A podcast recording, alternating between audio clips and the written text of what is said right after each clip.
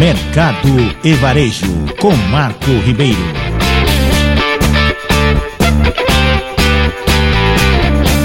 Bom, amigos do Mega Varejo, estamos de volta aqui em mais um episódio do nosso querido podcast. Vamos falar sobre política, economia, negócios, o mundo do consumo, das compras, sem rodeios e da forma mais simples para que você possa entender, tá certo? É isso aí. Bom, vamos comentar aqui um pouco, falar um pouco da política local aqui de São Paulo, né? Já que nós vamos ter aí um, um, um governador que vai assumir a, dia, a partir do dia 1 de janeiro. É a grande esperança de muitos brasileiros aqui de São Paulo. O governador eleito de São Paulo, Tarcísio de Freitas, anunciou hoje a nova estrutura de secretarias do governo estadual e os nomes que, uh, que devem ocupar as pastas a partir do ano que vem. A única secretaria que ainda não tem um nome definido é a Ciência e Tecnologia.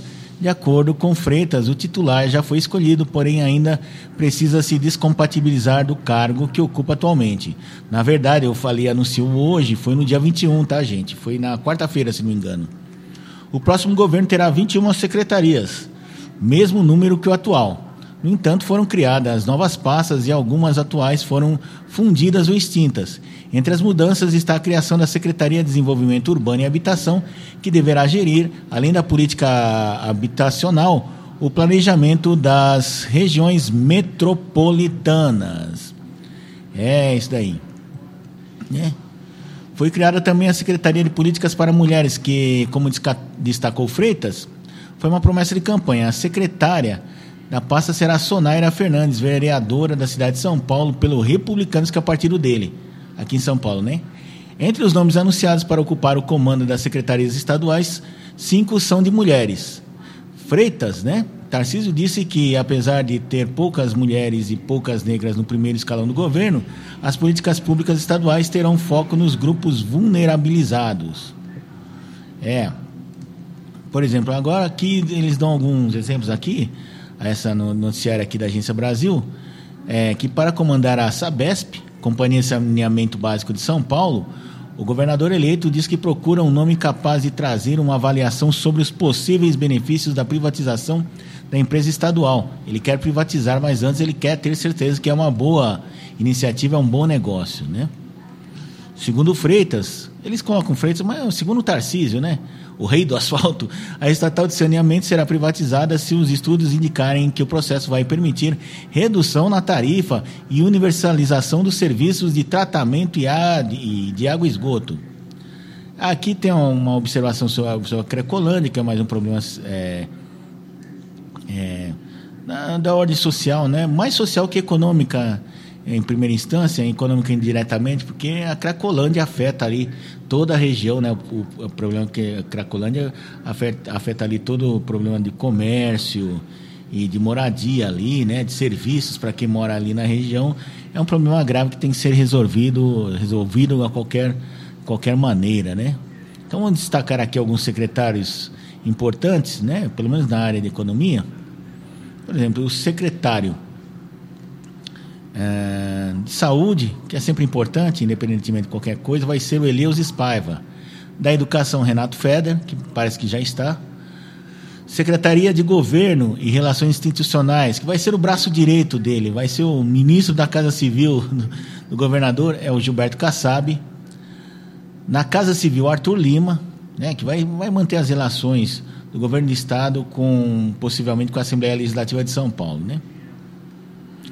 Uh, Secretaria do Meio Ambiente, Infraestrutura e Logística, vai ser englobada ali a parte de infraestrutura, obras, com meio ambiente e logística, né? Que seria a parte de estradas, né, distribuição de produtos, né? Natália Rezende, eu acho uma boa iniciativa fundir é, duas pastas, pastas que aparentemente não se conversam, né? Mas tem que se conversar de qualquer maneira, né? Não dá para fazer estrada se não se preocupar com o meio ambiente e outras questões de logística, né? Segurança Pública, Guilherme Derrite, o capitão Derrite, que foi mal visto aí por algumas correntes mais progressistas. Não, o capitão Derrite, não sei o quê, que ele é linha dura tal. Mas talvez São Paulo precise de alguém linha dura mesmo, né? Nessa área aí, porque a coisa tá demais, né? Tá, tá muito difícil a área de segurança pública há muitos anos já. Quem sabe colocando alguém linha dura, mas, mas que, que, que, se compatibiliza, né? Se familiariza aí com a tal da política tolerância zero, né? Para a criminalidade, a coisa começa a andar com mais. É, com mais. com mais fluidez, né? Aqui, a administração penitenciária Marcelo Streif, Streifinger, a Secretaria de Comunicação Laís Vita, me parece que ela já está no governo atual, né, do Rodrigo Garcia. Fazenda e Planejamento, Samuel Kinoshita. Desenvolvimento Econômico, Jorge Lima. Negócios Internacionais, Lucas Ferraz. Parcerias e Investimentos, Rafael Benini. Gestão e Governo Digital, Caio Paes de Andrade. Né? Uh, Turismo e Viagens, Roberto de Lucena, Políticas para as Mulheres, Sonaira Fernandes, Justiça e Cidadania, Fábio Prieto, Transportes Metropolitanos, que vai tomar conta da MTU, dos terminais, trólebus, trens, né? Enfim, então, basicamente transporte, transporte intermunicipal, Marco A. Salve, Secretaria de Desenvolvimento Urbano e Habitação, Marcelo Branco, vai cuidar basicamente da CDHU, né? Das moradias populares, implantação, construção, etc. Né? Cultura e Economia Criativa Marília Marton. Ele não quis incorporar, como se fez no governo federal, a Secretaria de Cultura ao, ao turismo, né? Agricultura e Abastecimento, Antônio Junqueira. Desenvolvimento Social, Gilberto Nascimento Júnior. Né? E Secretaria de Esportes, Helena Reis. Aí nós temos aqui projetos estratégicos, Guilherme Afim Domingos, que vai ser uma espécie de ministro do planejamento, né, como se chamava antigamente, só que é nível estadual. Chefe do escritório de representação em Brasília, nós vamos ter um, uma representação em Brasília para poder conversar diariamente com o governo federal e com o Congresso Nacional para defender os interesses de São Paulo. Isso me parece uma medida muito acertada, que será o José Vicente Santini. A extraordinária da Casa Militar de Defesa Civil, que compõe a Secretaria de Segurança Pública, hoje Engel Pereira. Defesa Civil é aquela que atua em casos de desastres, catástrofes, né? enchentes e outros tipos de, de desastres, basicamente. Né? Superintendência do, do, Departamento de Estrada e Rodagens, que compõe a Secretaria de Meio Ambiente, Transportes e Logística, Sérgio Henrique Nascimento, Procuradoria-Geral do Estado, Inês dos Santos Coimbra, e Instituto Butantan Esper Calas. Né, esses são os 26 principais secretários assistentes aí do futuro governador de São Paulo, o Tarcísio Gomes de Freitas. O carioca Tarcísio Gomes de Freitas, como gosta de destacar aí a oposição, gostava de destacar aí na, na, na, na, na durante a campanha, né? Aí nós temos uma notícia aqui do Estadão que diz que ele vai ter que acertar algumas coisas aí antes de assumir, né? ou, ou logo começar o seu governo assumindo aqui. É, nota da coluna do Estadão, se não me engano, isso, coluna do Estadão de Mariana Carneiro, dizendo que a equipe do governador eleito Tarcísio de Freitas trabalha uma proposta de reforma administrativa a ser submetida à LESP nos primeiros seis meses do governo. Técnicos da transição querem criar regras para padronizar o pagamento de adicionais de função e outros benefícios para os servidores estaduais eles avaliam que os extras que se somam ao valor do salário criam assimetrias entre carreiras e funções semelhantes. Né? Uma complicação, né? Porque quem trabalha em serviço público tem sempre ah, o que a gente chamava popularmente, antigamente, de penduricalho, né? Minha mãe, que era funcionária pública, falava, não, não, não do Estado de Prefeitura, penduricalho que é o que salvava o salário dela. Às vezes ela tinha tanto penduricalho no salário, por tempo de serviço, quinquênio, triano, não sei o quê, que às vezes os penduricalhos eram maior que, que o próprio salário, né? Acabava ultrapassando, assim. Não muito também, né? Que ela também não ganhava toda essa Coca-Cola toda, né? Enfim, a solução seria estabelecer remuneração adicional baseada em valores fixos e previamente determinados. Tarcísio chegou a conversar sobre o assunto com parlamentares da LESP, indicou a intenção de alterar o estatuto do servidor estadual público estadual, mas o desenho da reforma está na fase inicial. Né? Aí, aqui tem um subtítulo aqui, né? uma notinha. Lupa, outro problema detectado pela transição é o que consideram ser um excesso de terceirizados na administração do Estado, a um custo excessivo sem transparência. Aqui, infelizmente, não diz qual é o valor. Né? Por isso, não está descartada a substituição por servidores de carreira. É nada mais lógico, né? Agora, aqui não diz se esses servidores terceirizados são aqueles que auxiliam no trabalho do, do que já é feito pelos efetivos ou se é cargo de confiança. Né? Tem, tem que fazer esses dois destaques aí, porque no Estado trabalha três categorias, né? além do, do, do servidor, concursado e tal. Nós temos o terceirizado, que às vezes vem atra através de uma empresa terceirizada, que às vezes é necessária, às vezes nem tanto, mas normalmente é necessária.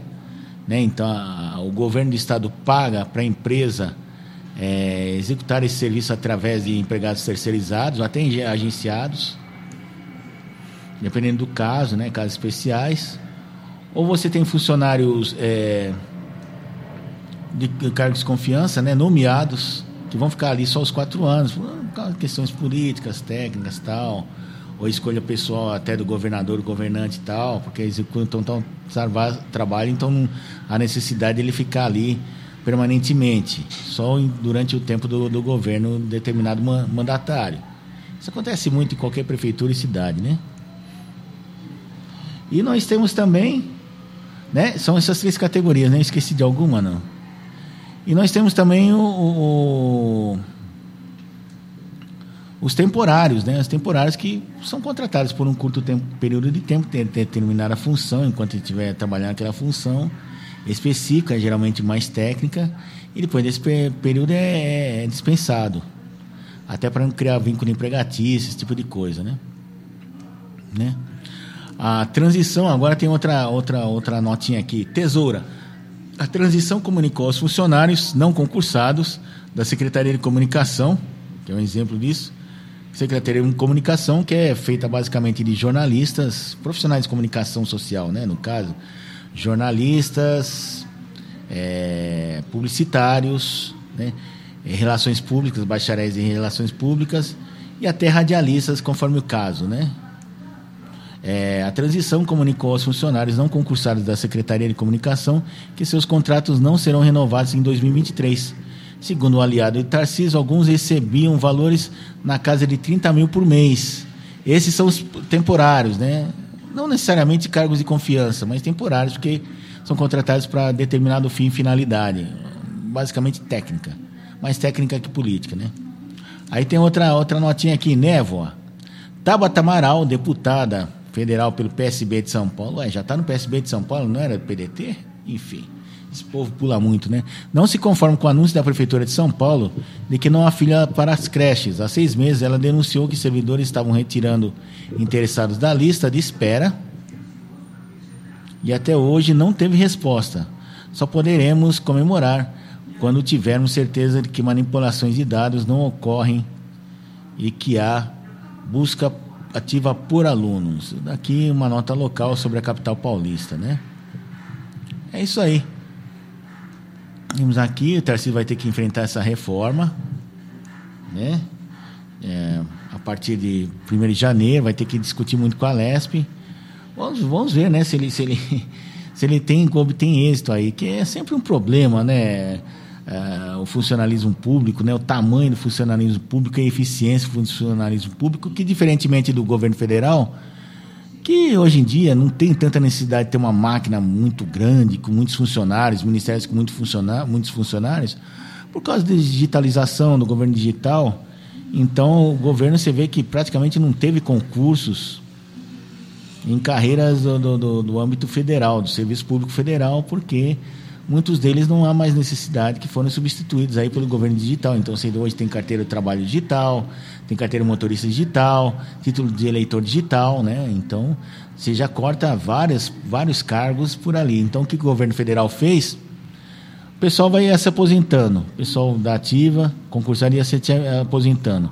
Se aposentou, fecha aquela vaga. Se aposentou, fecha aquela vaga. Por quê? Porque não tem necessidade e, e a gente sabe que isso daí gera custo para o governo, né? Custo de pessoal gera custo para o governo e acaba atrapalhando as finanças do governo para acertar tudo mais ele tem que fazer PEC, aquela coisa toda que a gente já sabe, né? No governo do Estado, infelizmente, não é assim, porque o governo do Estado é o principal responsável pela segurança pública, né? Leia-se policiamento ostensivo através da Polícia Militar, é, investigação, né? que é a Polícia Judiciária, o, o, o preventivo e a investigação, né? Que, investigação, a parte jurídica, a polícia judiciária, que também conhecida como polícia civil, e também a principal responsável pelo ensino público, básico, de primeiro e segundo grau. É, em alguns outros países, esse ensino também é de. Vamos comparar com os Estados Unidos, né? Alguns países a gente fala Estados Unidos, que é o que dá para comparar, sempre é um bom ponto de comparação com o Brasil. Nos Estados Unidos, acontece uma coisa interessante. Ah, não existe Ministério da Educação, mas, porém, é, o ensino básico, ensino básico, até, até o high, high school, né? Seria o nosso terceiro colegial aqui, terceiro ano do nível médio agora, é garantido para todo cidadão, para todos os cidadãos, é gratuito, pago através de impostos, né? Gratuito, gratuito ninguém, ninguém tem, né, pessoal? Todo mundo sabe disso. Mas aí é responsabilidade da prefeitura e às vezes do Estado. Muito mais da prefeitura e do Estado. O Estado às vezes fica com a parte do ensino superior, né? no ensino público de nível superior. Mas ali a gente sabe que o forte mesmo, ah, partir de um determinado nível de escolaridade, é o ensino pago. Né? As grandes universidades que recebem milhões e milhões de doações, de ex-alunos que estão podres de rico, milionários, tá? investimentos estrangeiros, até aquele tipo de coisa. Né? Então, aqui, infelizmente, aqui no Brasil não é, é assim. O ensino público é obrigatório, né? É, o Estado é obrigado a fornecer através dos governos estaduais. E a rede é muito grande, se não me engano, são 12 milhões, 15 milhões de alunos. Né? Depois a gente pesquisa com mais vagar aí, né? numa próxima oportunidade. E tem que garantir um ensino gratuito e universal, que é muito difícil, né? Numa dimensão, num país, um estado de dimensões é, de um país, pequeno, um país europeu, é meio, meio complicado. Então você vai ter que sempre promover concursos públicos, preenchimento de vagas. É, da mesma forma, policiamento, né? Policiamento, os policiais se aposentam, você não pode falar, não, aposentou 3 mil policiais, vão deixar assim, né? Você tem que repor aquilo lá para que tenha um policiamento adequado, planejamento, inteligência, já que é uma estrutura militarizada.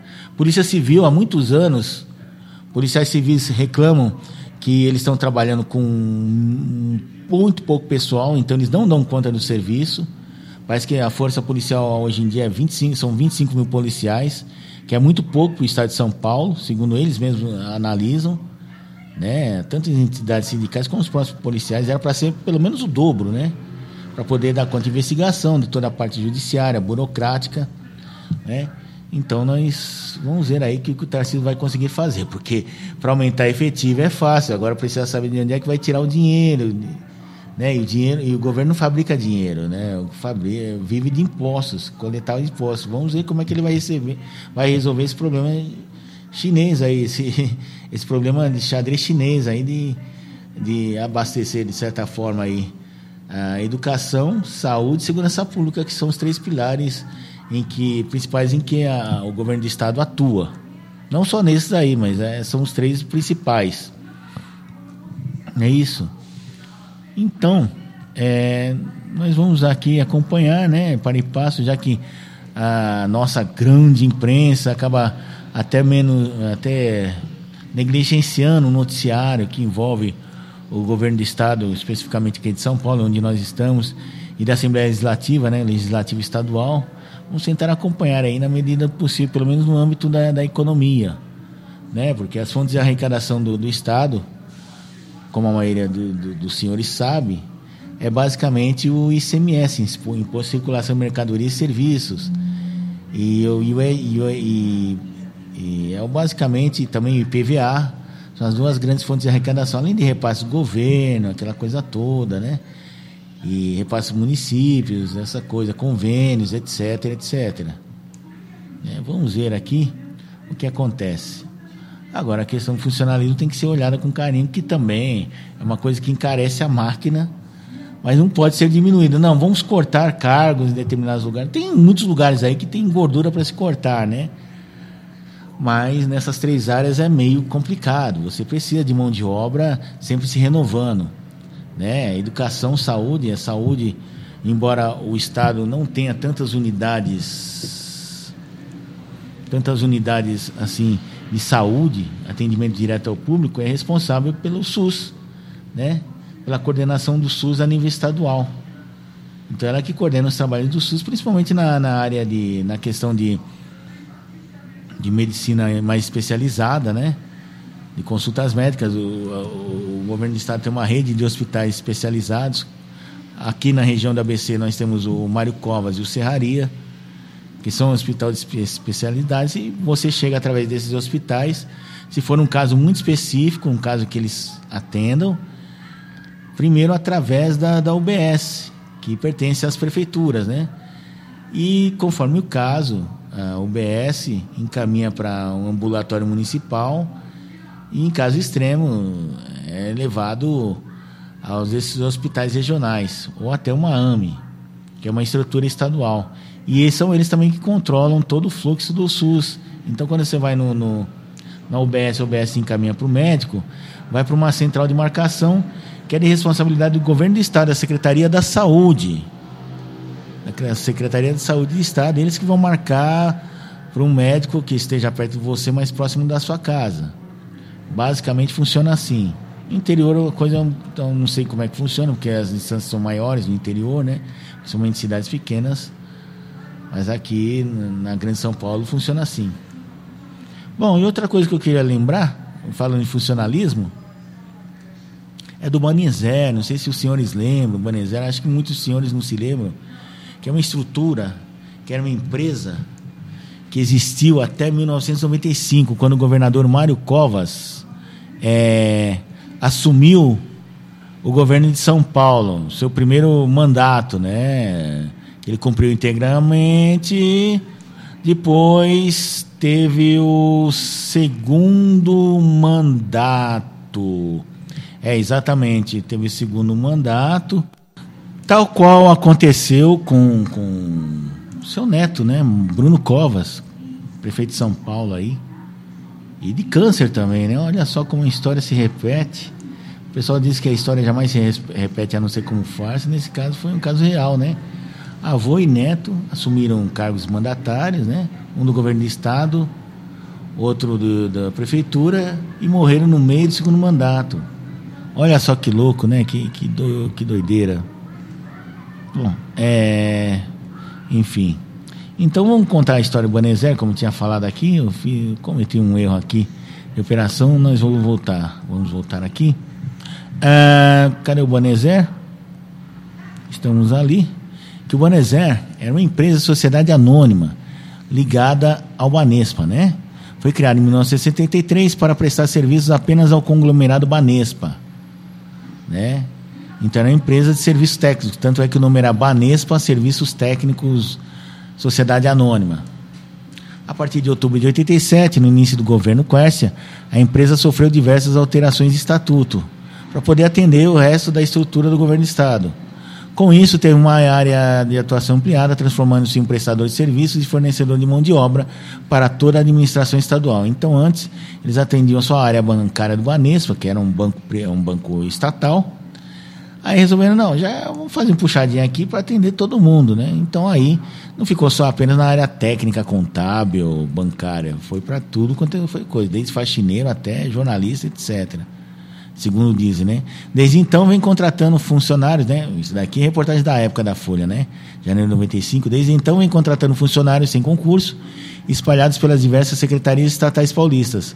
É, considerando essas contratações irregulares, o Ministério Público entrou com uma ação em maio do ano passado pedindo o cancelamento das admissões e afastamento do presidente do Banezer, Antônio Carlos Rio Corral.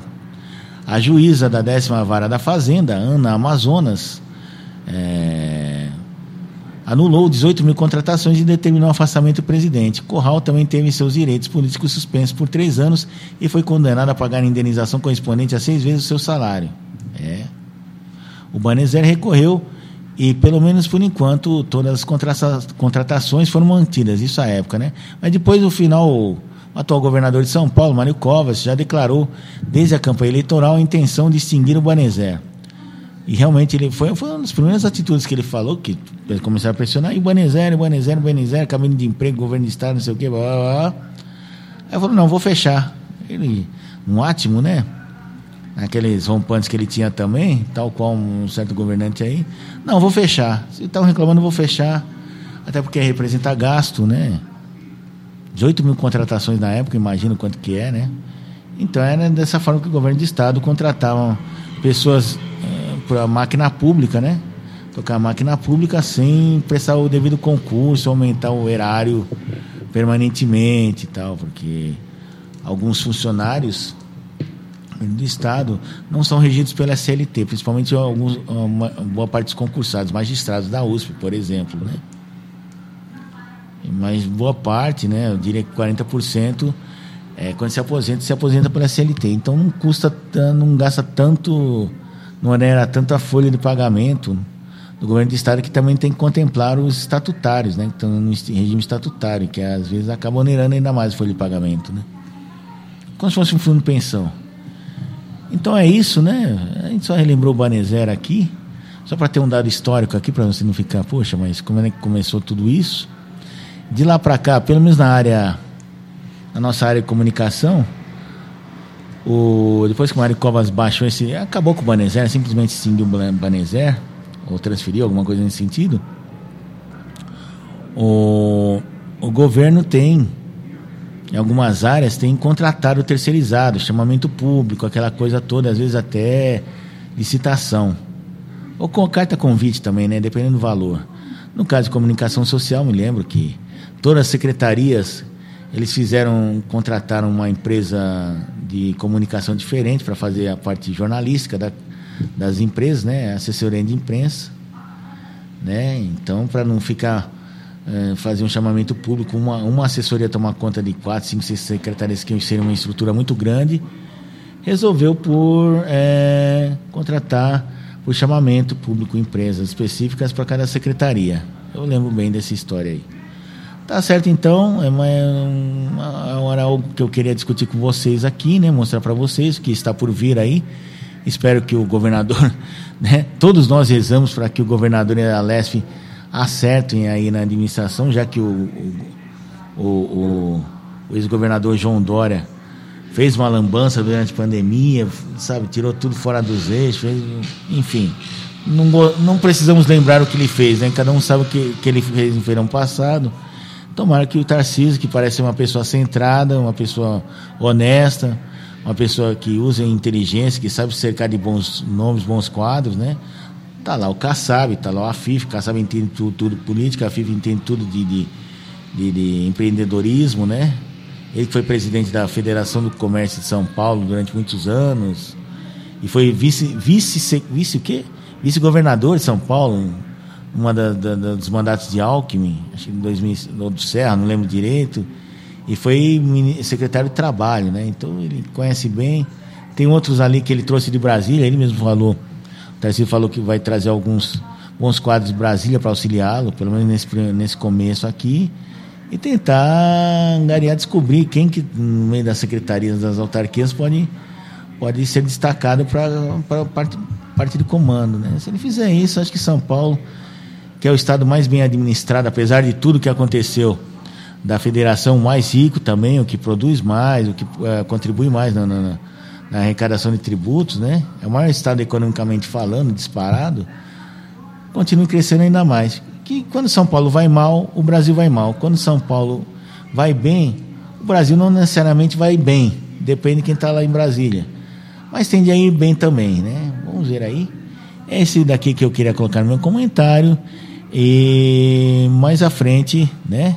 Numa outra oportunidade, a gente volta com mais episódio falando sobre política, economia, negócios, varejo, né? E o maravilhoso mundo das compras aqui no Mega Varejo. Até mais. É, vamos lá.